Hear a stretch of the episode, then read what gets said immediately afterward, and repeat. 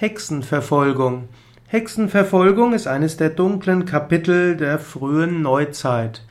Hexenverfolgung bezeichnet man das Aufspüren, Festnehmen, Foltern, Bestrafen und Hinrichtung von Personen, von denen man annimmt, dass sie mit dem Teufel im Bunde stehen und deshalb Zauberei praktizieren. Hexenverfolgung war keine Besonderheit des Mittelalters, vielmehr war die Hexenverfolgung etwas, was gerade in der beginnenden Neuzeit entstand. Hexenverfolgung war also die Verfolgung von Menschen, die man verdächtigte, außergewöhnliche Fähigkeiten und Kräfte zu haben, insbesondere durch die, durch den Bund mit dem Teufel. Man findet das gar nicht mal selten, dass wenn eine Gesellschaft Umbrüche hat, dass und dabei einige Menschen in ja, einige machen große Vermögen und die anderen bleiben, werden abgehängt, dann entsteht irgendwo der diffuse Glauben, dass da irgendwelche schlimmen Kräfte am Werk sind, dann sucht man sich eine bestimmte Bevölkerungsgruppe heraus, die man dann verfolgen kann. So war es immer wieder mit den Juden im Mittelalter und der Neuzeit, so war es mit den Hexen im 16. Jahrhundert und so ist es auch mit Angehörigen von anderen Religionen oder anderer Hautfarbe auch im 20. Jahrhundert.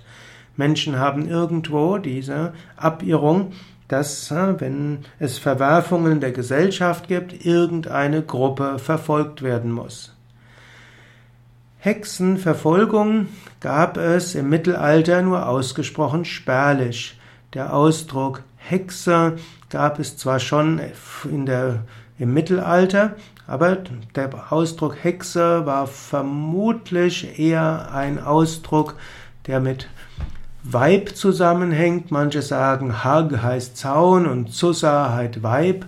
Damit wäre eine Hexe ein Zaunweib, also eine Hexe, die in Kräutergärten wirkt.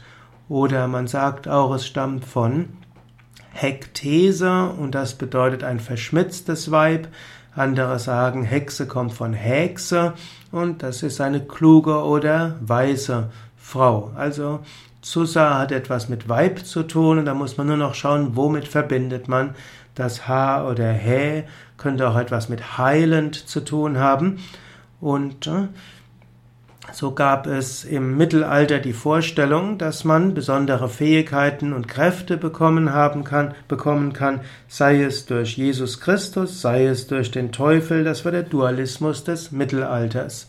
Aber erst ab 1484 durch eine Bulle von Papst Innozenz den Achten hm, wurden die Hexenprozesse institutionalisiert in der Kirche, aber die Hexenverfolgung war im 16. Jahrhundert vermehrt von staatlicher Seite oder auch durch, also durch in Dörfern und Städten und die römische Inquisition dagegen schritt immer wieder gegen die Hexenverfolgung ein.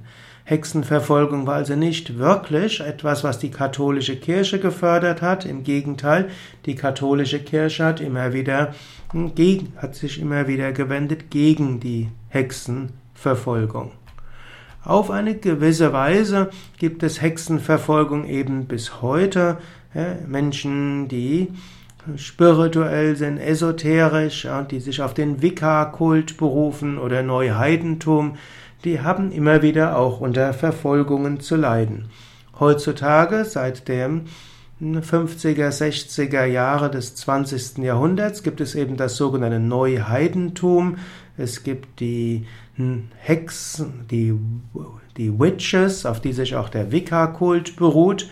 Und da gibt es auch immer wieder, hm, ja, zwar nicht mehr physische Verbrennung von Hexen, aber wenn jemand heute als Hexe bezeichnet wird oder auch die Neuheidinnen, Neuheiden müssen immer noch mit Sektenvorwürfen kämpfen, auch wenn sich immer mehr Frauen, die heilkundliche Fähigkeiten haben, Kräuterhexen als Kräuterhexen bezeichnen oder auch Frauen, die an Kraftorte gehen, manchmal sich eben auch als Hexe bezeichnen, aber dann immer wieder misstrauisch beäugt werden.